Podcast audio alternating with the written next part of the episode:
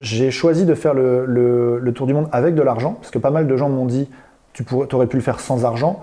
Et euh, moi, ma philosophie sur ce sujet, c'est que c'est impossible de faire le tour du monde sans argent. C'est juste que tu vas utiliser l'argent de tes hôtes euh, et des gens qui vont te donner leur argent. Et je voulais pas être un taxeur professionnel. Alors, euh, je respecte tout à fait les gens qui voyagent sans argent, hein. c'est un défi, c'est un truc, mais c'était pas ma philosophie. Du coup, ça, me, ça faisait que le sujet principal de mon, de mon voyage serait devenu trouver de l'argent au jour le jour, ce qui m'intéressait pas. Je voulais connecter avec les gens, dormir chez eux, taper la discute, voyager avec eux, mais pas leur prendre leurs ressources. Surtout que 2 euh, euros pour quelqu'un de là-bas, c'est pas 2 euros pour moi. Donc je, me suis dit, il me faut des sous. Voilà. Donc, mais, néanmoins, j'en ai dépensé très peu. Donc je suis revenu avec plein de sous. Et là, je me suis dit, ok, je pars à New York, donc j'ai fait six semaines à New York, j'ai fait un reportage. Euh, je suis parti avec mon pote Greg de Tour du Monde.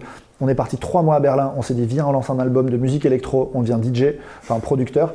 Euh, donc on fait le truc on, crée des super trucs, mais c'est pas notre univers. On était bon, mais on va dire on était euh, au-dessus de la moyenne, mais euh, pas de quoi faire une carrière. En tout cas, pas en trois mois. Le truc prend pas. Voilà, donc il se passe un an comme ça, mais au moins on va dans des grosses villes, on reconnecte avec les gens, euh, on reste des voyageurs, mais on, redevient civilisé. et voilà. Et suite à ça, là je me lance vraiment fortement en, en photo et je pars sur la course de me dire ok, j'ai fait mon voyage initiatique. Euh, j'ai découvert le monde, j'ai pu me tester dans les cultures.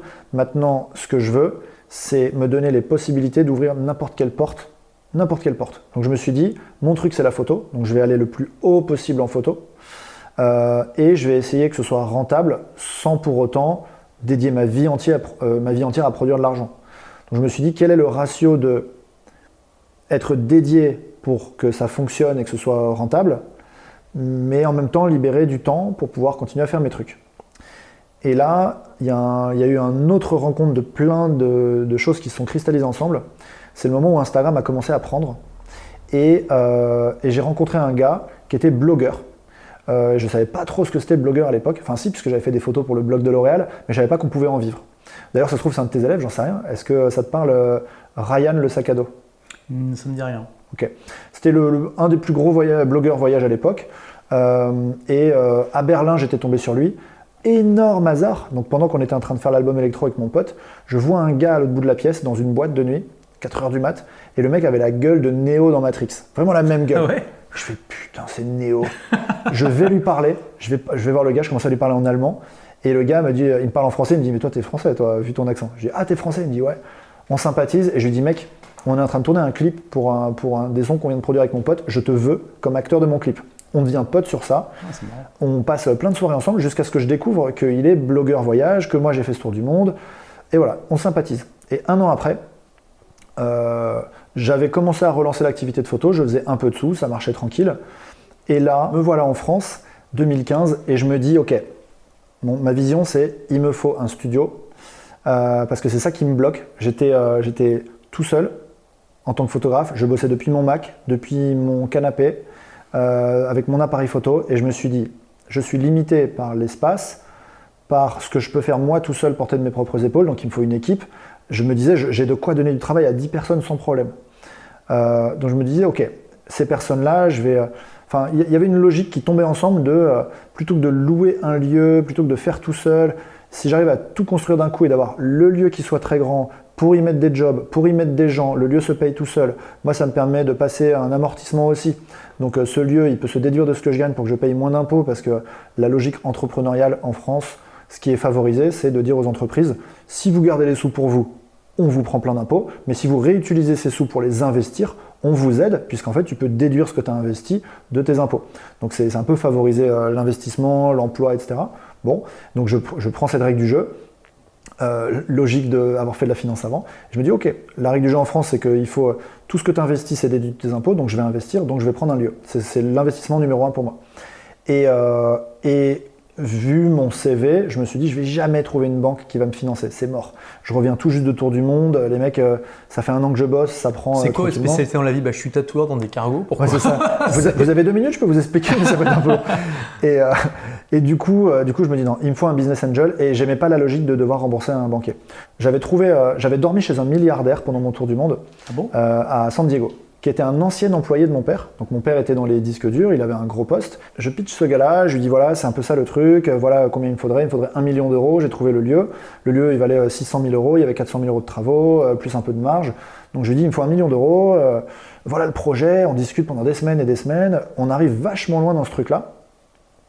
Et par ailleurs, j'avais envie de voyager un petit peu.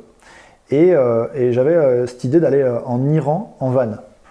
Je me dis, ok, ce serait pas mal d'aller en van en Iran. Et là, énorme hasard, on s'appelle avec mon pote euh, que j'avais rencontré en boîte, donc euh, Ryan.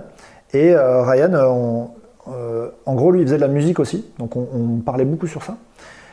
Et Ryan me dit, ouais, j'ai un nouveau son, est-ce que tu peux me dire ce que tu en penses? Et en fait, j'étais le seul de ses potes qui rentrait vraiment dedans quand ça allait pas, tu vois. Plutôt de dire, ouais, c'est vraiment cool. Je disais, non, mec, t'as un problème sur, ton énergie, l'émotion, elle n'y est pas, là, les, les mecs, tu les perds à cet endroit-là. Donc, j'ai fait un vrai débrief. Et puis on parle une heure et tout. Et, euh, je lui dis sinon, c'est quoi les news euh, C'est quoi les projets tu vois? Il dit ouais, bah, je viens d'acheter un van avec un pote, on part en Iran. Je m'arrête tes conneries. sérieux, c'est dingue. Mais mec, je suis, euh, je suis en train de regarder sur internet si je trouve un van pour l'Iran. Et je lui dis mais vous, cherchez du monde en fait? Vous êtes chaud pour un troisième gars? Il dit ouais, compliqué, tu sais, on est avec mon pote, c'est un projet qu'on a fait à deux. mais tu sais quoi, passe, passe et tu le rencontres et on voit. Je fais bah écoute, ok. Deux jours plus tard, je prends l'avion pour euh, Berlin euh, et je rencontre le gars. Et là, tout de suite, s'installe une logique de euh, on fait un voyage tous les trois. Paul, qui a acheté le van, va nous enseigner la mécanique. Ryan, qui est blogueur, va nous, enseigner Internet, le monde magique d'Internet, les réseaux sociaux, le truc. Et moi, je vais leur enseigner la photo et le storytelling et comment créer quelque chose de beau.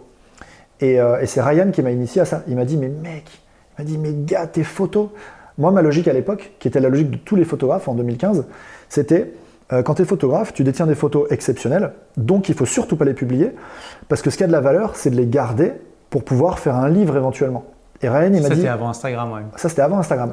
Mais Ryan, c'est un mec précurseur. Il, est vraiment un, pur visionnaire. Il avait vraiment beaucoup d'avance.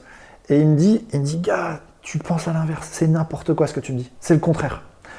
Tes photos, elles ont tellement de valeur que si tu les donnes gratuitement, tu vas attirer des gens qui vont être intéressés par ce que tu fais. Et ce qui a de la valeur, c'est l'audience que tu peux avoir.